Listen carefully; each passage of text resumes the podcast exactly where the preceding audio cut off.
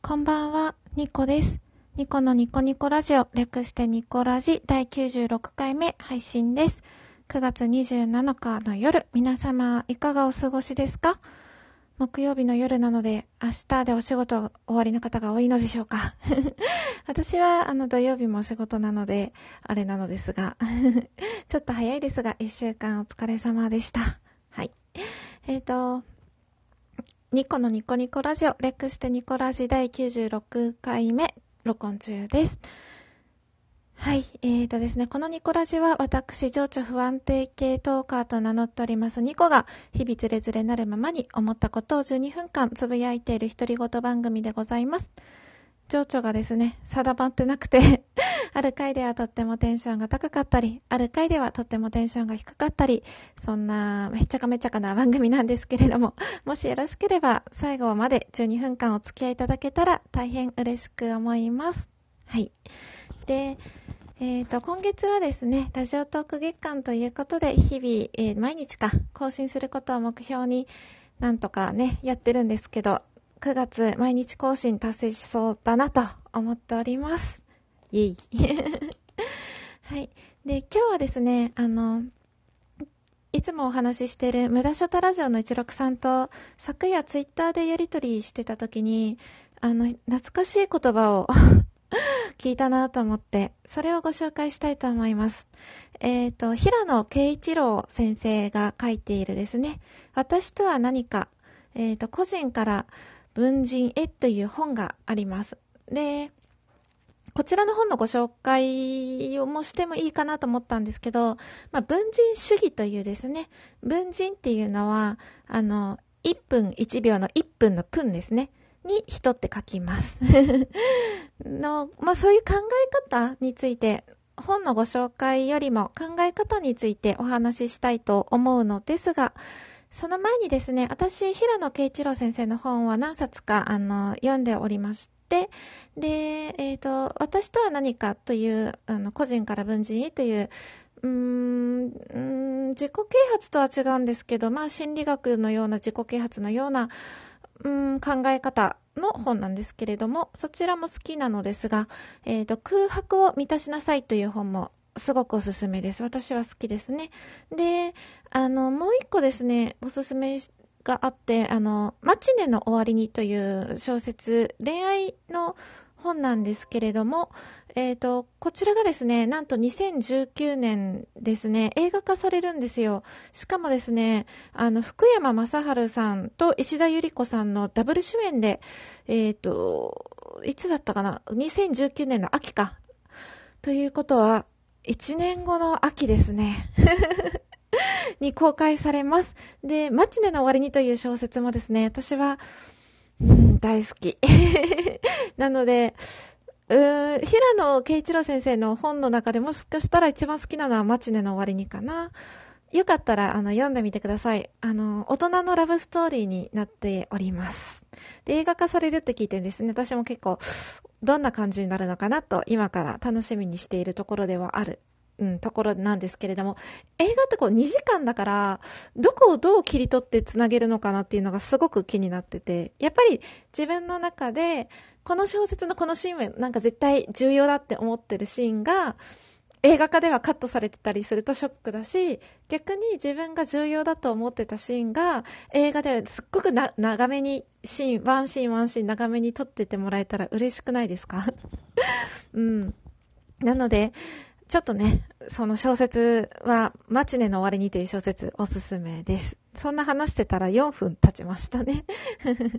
はい。えっ、と、話を戻して、えっ、と、本日のメイントークテーマ、えっ、と、文人主義とは何かです。イイ。うん。で、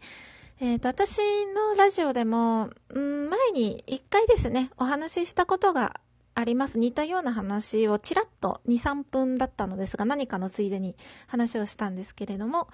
まあ、これは簡単に言うと、まあ人にはいろんな顔があるよねっていうお話です。文人主義っていうのはそういうことです。私の解釈ではそうまとまっております。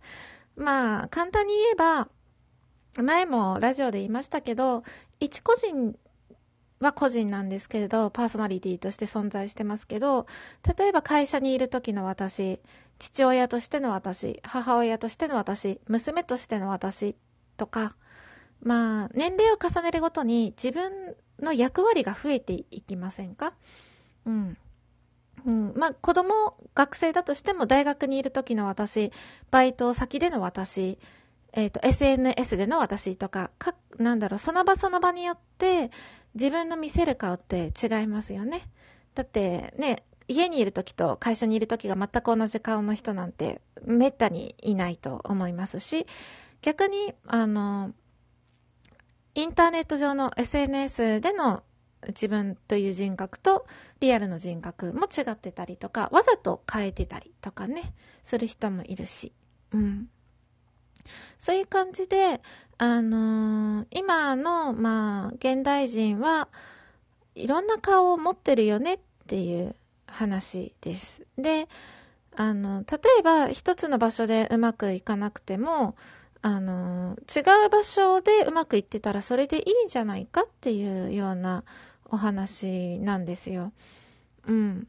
例えば、学校でいじめられてたとします。あいつ、まあ、めちゃくちゃ頭が良くて、あいつガリ弁だぜ、みたいな感じでいじめられていたとしても、塾ではあいつすっげえ頭いいって尊敬されてるとか、そういう感じで、あの、場所によって自分の評価が変わったり、場所によって自分の立場が変わったり、あの、自分が見せる顔が違ったりとかね。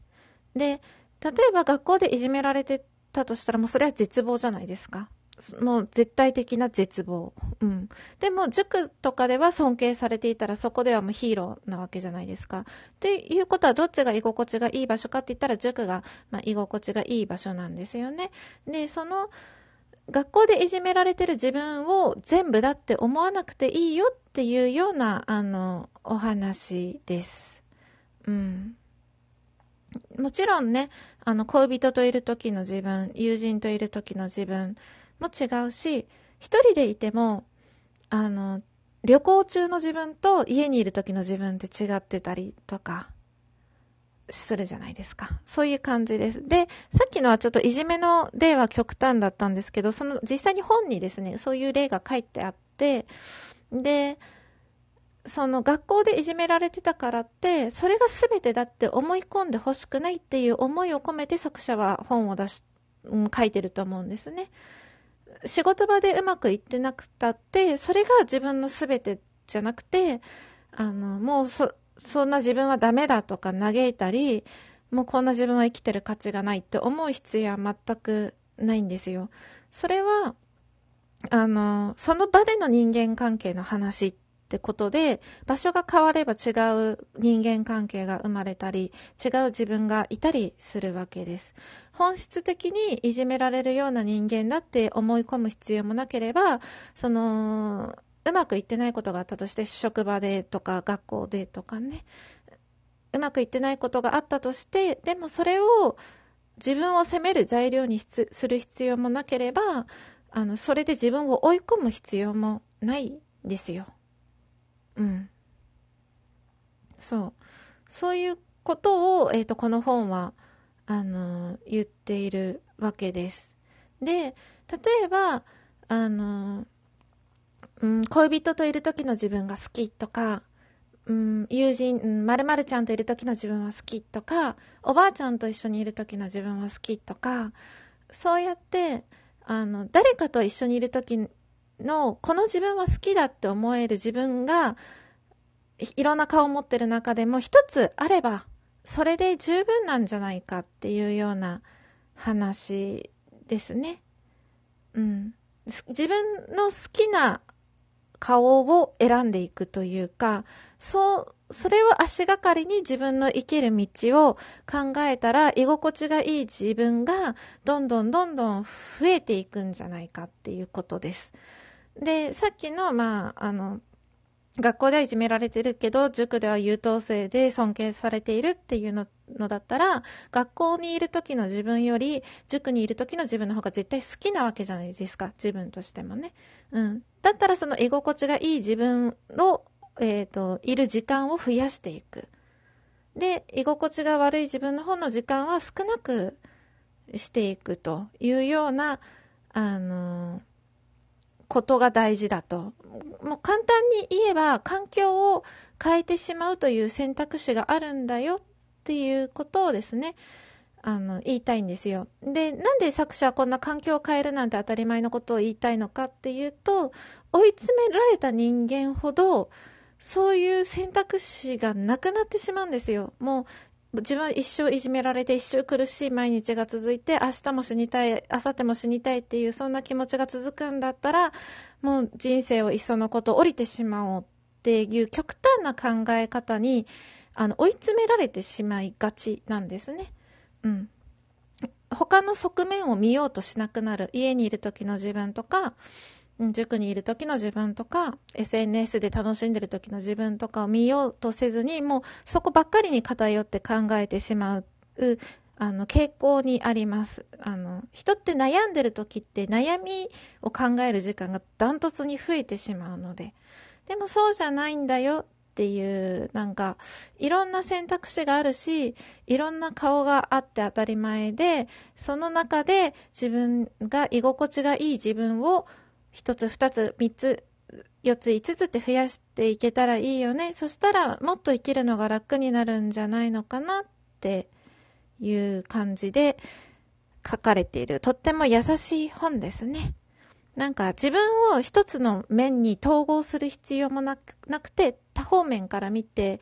気を楽に生きていこうよっていう話です。とっても素敵な本なので、もし興味があれば、よければ読んでみてください。はい。えーと、そんなこんなで残り10秒になりました。今日も最後までお付き合いいただいてありがとうございました。ニコラジでは質問等募集中です。よろしくお願いします。ありがとうございました。